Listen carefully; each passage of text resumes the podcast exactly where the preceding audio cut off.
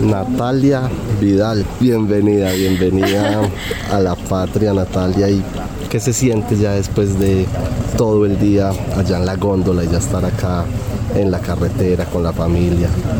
Se siente una felicidad enorme porque pensamos por un momento que no lo íbamos a lograr y que no iban a ser capaces de sacarnos de allá. Entonces es como volver a vivir, que nos sentíamos ya casi muertos. Precisamente, ¿qué, qué era lo que pensaban allá? Porque estuvieron 15 horas ¿Qué se le pasaba por la cabeza? Muchas cosas, pues como uno afer aferrarse a la vida, intentar estar calmado, pero o había momentos donde la mente ya no aguantaba, entonces llorábamos, sentíamos que se iba a caer, fue como una montaña rusa de emociones todas esas horas.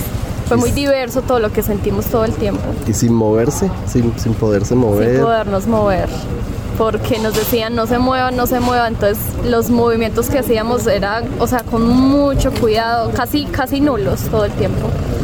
Natalia, a pesar de, de los momentos difíciles, la sonrisa no la deja, ¿es su esencia? Sí, siempre sonríe. ¿Y esa sonrisa le da más fuerza? Sí, mucha.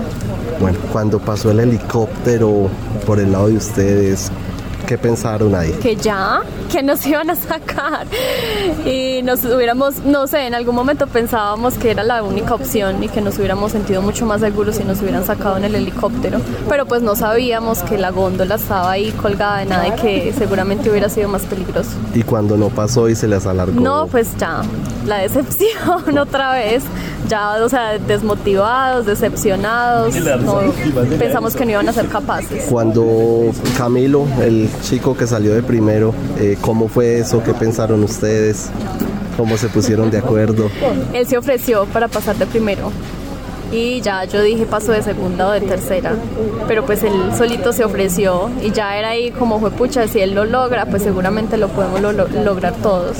Y en el arnés el hacerlo de noche más, más difícil. Horrible, horrible, aunque por otra parte pues tal vez bueno porque uno no veía dónde posiblemente iba a caer, si se, llegaba, si hubiera llegado a caer.